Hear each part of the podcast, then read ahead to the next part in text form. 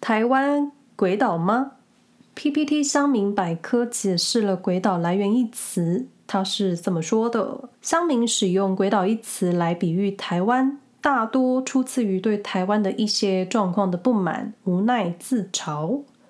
尤其是对政府、司法、民生、经济、媒体、治安等方面的不满。那台湾鬼岛吗？是我这一次回台湾之前，我脑中经常出现的一句话。那搬到瑞士之前，我从没觉得台湾是鬼岛。那住在瑞士之后，我也没觉得台湾是鬼岛。而且我觉得“鬼岛”本身这个词太重了，好像是一种没有办法翻身的定论。就是我觉得这个词很不中性。如果你说台湾是宝岛，我又觉得好像没有这么宝。那说鬼岛也没这么鬼。那台湾它好吗？我也觉得它没有很好。乱七八糟的媒体内容，还有这一次回来正好被我碰上，我个人真的觉得很可怕又很可悲的选举文化，还有前面一集闲聊提到的小镇上的交通问题。可台湾它坏吗？也没有多坏啊，也没有到随意杀人放火、政府无预警关闭网络的那种坏，而且是亚洲第一个同婚合法，而且各种宗教都能在这个岛上和平相处的地方，还有各种便利。那当然，便利很多时候是建立在他人的不便之上了。那台湾也有各种友善的人，而且可以自由分享自己的想法。就台湾很好啊，没有很糟，也没很鬼，而是每个地方都有好坏，要看你是抱着什么心态去看待这件事情。那当然，你也会问，那瑞士很好吗？瑞士也没有多好啊。那硬要翻出，我觉得瑞士不好的地方也是有的啊，而且我好像也讲了不少吧。但就客观事实来看，瑞士也有自己的黑历史。所以说真的，那批判一般人都可以很轻易的去批判任何你不喜欢、不爽快的地方，因为说这件事情它非常的简单。那如果要说你会觉得台湾是鬼岛，那肯定就是世界上存在着好岛。那当然不一定都是岛屿，而是好坏这件事情都是你去比较了才有差异。那当然我先说我的立场，因为这一集是闲聊，所以。会很有我的立场哦。台湾鬼岛吗？其实每个人都有自己的答案吧，而且这个答案经常是浮动的。在你生活不便、不如意的时候，你就是恨，他就是鬼；在你看到日常一些小小暖心，或是听到很感人的故事的时候，你会觉得很棒。所以很多事情没有绝对。那香民百科提到的不满政府司法。民生、经济、媒体、治安，其实这些都是扣在一起，无法完全拆开来讨论的。毕竟就是你整体的生活感受。不过这一次在台湾的六个礼拜，我最感受到可能让我觉得有一点鬼的地方，就是人们生存最基本的吃饱跟居住这两件事。那我知道穿暖也很重要，但我真的觉得你先吃饱，然后有地方住，这两件事真的很重要。那在回台湾的期间，这两方面我的感受最重，而且我觉得这是普遍在台湾你想要好好生活最辛苦的地方。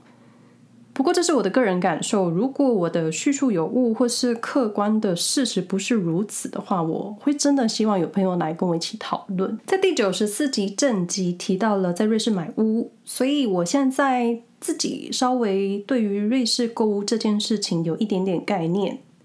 那这一次在台湾，我见了几个朋友，那闲聊之中也讨论了买房这件事情。那一起来台湾的先生，我们在逛街或是散步的时候，路上经过房仲门口的时候，我们也会停下来看看当地的购物房价。那虽然我确实不懂行情，还有一些公社比例或是其他的一些细节，但我能明白，在台湾这个环境就是给你一个观念：成家立业，你要买房，就算不成家，你最好还是买房。而且你能想象，多数你在街头上看到的大型广告都是房地产的广告，随时都在提醒你买房很重要。那这段期间，我也跟几个亲戚还有朋友聊天，聊到他们身边的朋友或是他们自己购屋的过程还有困境。我是很能理解，在台湾拥有自己的公寓或是想要拥有自己的家是一件很正常的事情。那整个社会给你的观念就是买了自己的房是一件很值得被祝福、很棒棒的事。那当然，我听到几个朋友买房了，我确实就真的很为他们开心。但是没有人去关心你买房之后是不是会影响你的生活品质，或是没有人特别关心你的房贷压力。毕竟跟生孩子一样，孩子是你自己要生，养不起也是你的事情。而且你不生还会催你生，那生了也不会关心你到底能不能好好养育孩子。那大概台湾普遍都是这样子。那在台湾很多行为就是因为多数人都是这样子，我就好像。你也得一样，你想要不一样的时候，就需要一颗很强的心脏。台湾人购屋同样也需要一笔头期款，接着就是装潢费用，然后开始背着房贷。但是就是跟瑞士很不一样，不好意思，我这里要跟瑞士做一点比较。台湾人会很希望把房贷缴清，那我确实没有研究台湾的购屋房贷利率。但我相信，一旦买了房，对于多数人而言，房贷就是生活中一笔不小的开支。你可能需要赚更多，或是需要更精打细算。那加上前面所说的，这个社会就是期待你有自己的屋，所以租屋这件事情就是一个买屋的过渡期。那这一次跟朋友 A 聊天，他提到他一位单身租屋的朋友。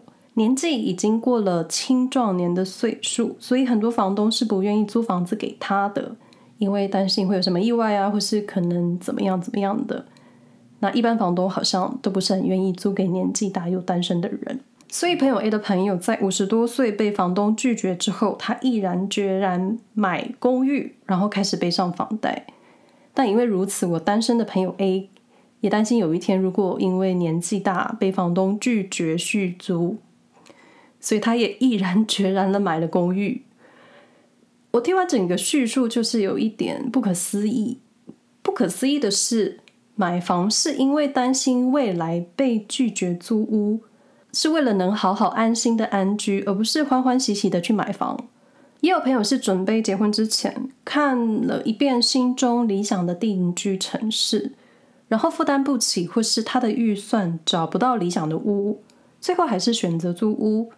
也有人最后是住进了父母的另一套公寓，那当然这是有点幸运，因为家里有房产，也愿意让你搬进去住。那不然最后他们也是剩下租屋一条路而已。那几个案例听下来，我心里只有 不好意思，这里我又不由自主想要跟瑞士比较，虽然我觉得不太应该，可是，一旦知道瑞士的住房是带着稍有居住正义的时候，就会就会心疼。或是觉得很可惜，台湾的社会灌输着你一定要有自己的家，但是即使你租屋租的心安理得，可我相信你身边的朋友或是你的家人，时不时会关心，时不时会问：与其缴房租，为什么不买房？你会说有钱的话我就会买啊，对啊，我有钱的话，我自己也想在台湾买房。可是当你拥有这笔预算，那之后却需要把生活收入的一部分投进了公寓。加上，如果你有孩子，在家庭的开销会更大。这样的负担虽然多数家庭是可以过得去，可你原来会有的生活品质却可能因此被牺牲。你用的、你吃的、你能娱乐的，就会退而求其次。但这样的安心，如果是建立在方方面面都能安心，你拥有理想的生活品质，那买屋这件事情是没有问题。可我们听了多少次？好比北市买房必须十六年不吃不喝，又或是根据内政部公布最新的房价所得比，平均来到快十倍，那代表民众要不吃不喝超过九年，你才能买得起房子。这种你不吃不喝多少年才能买屋的文案或是新闻标题，对于想要好好安居的百姓就是一种打击。那在市中心买不起房，就会延伸到郊区。接着，郊区房价就会开始涨了起来，而且我觉得房价只会涨，好像不太会降，房租也是，你一迁出就会涨价，而且屋况好像没有更好的改善。我说多数了，那到底是是不是人，是不是都太贪心了？但我相信也有万年不涨价的房东，好比我在台北的房东，我应该是住了五六年了吧。那在我居住的期间，他从来没调涨过，而且还会帮我喂猫，还会关心我的猫，说猫咪今天好像没吃东西啊，或什么的。就我相信还是有好的房东，但是很少。同时，我也相信多数人、多数的建商就是希望售出的房屋价格是漂亮的，或是更多。那虽然都是讲实价登录，但你的实只要被旁边的邻居、旁边的建案看到你的房价的数字，彼此是不是也会跟着考虑要浮动？那除了在台湾，我觉得住房困难。我今天先说买屋好了，因为我觉得租屋好像也没有多好。尤其我感受到这一次在台湾住饭店的价格，好像没有比瑞士的饭店便宜又干净的时候，就觉得是不是哪里出了什么问题？那另一个我觉得台湾存在一个很奇妙的地方，就是多数人是不是很在意性价比、划算、省最多？买一送一觉得赚到，但其实你用不到的东西就是一种浪费。在台湾的环境，我感受就是它默默推着你去消费，尤其是饮食这件事情。当然，这跟台湾鬼不鬼没有关系，而是我真的觉得，我个人真的觉得吃这件事情很重要。那加上我在瑞士的生活很简单，就是最常去超市买食材。当然，吃这件事情是一定要先吃饱。我觉得人就是你要吃饱了，才能好好的活。不是说要吃多好多贵多奢华的料理，而是我觉得台湾外食的价格，就算不是食物，在卖场买食材，好像也会有一种宣传，一直告诉你你要买到最划算的。但说来很奇妙，就是或是有一点我一直想不通的，就是因为我现在都会下意识用瑞士法郎去换算各种价钱。然后我都会觉得台湾的乡间小吃是不是卖的太便宜？但是在台北餐厅用餐的时候，我又觉得几乎跟苏黎世的价格差不多。不是说我多有钱觉得台湾的食物很便宜，而是到底是台湾的物价太高，还是薪水太低？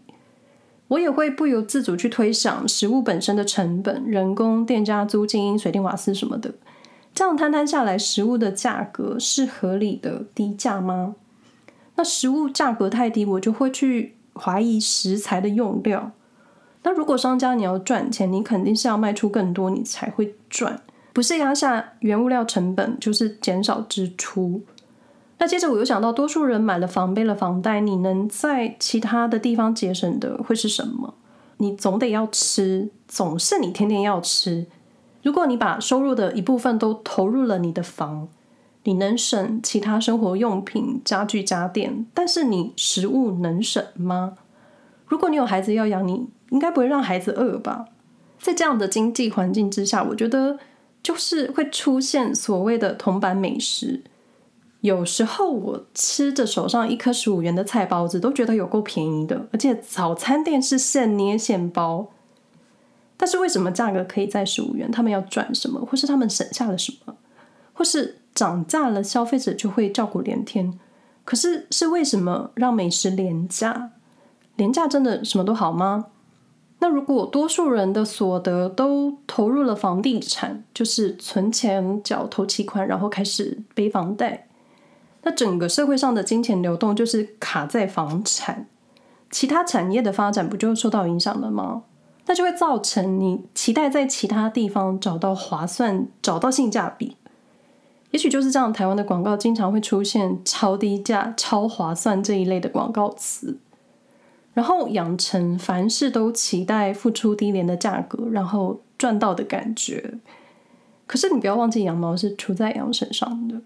那今天的录音时间是回台湾第六周了，我从第一周、第二周的不适应，大量的。讯息轰炸让我对在台湾的生活充满各种焦虑。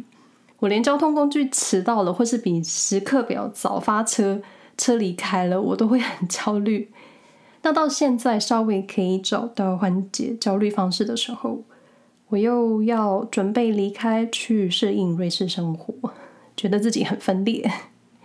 那当然，我觉得我对于台湾是存有特殊又矛盾的情感。就老话一句，每个人都只想好好的生活，但很多事情想想，小老百姓真的还不能做什么，只好大写一个难字。本集的闲聊不是很乐观，也不是很客观，还带有大量的有一点个人情绪吧。不过，这确实是我内心真正对于台湾的想法。那我们回瑞士再聊喽，拜拜。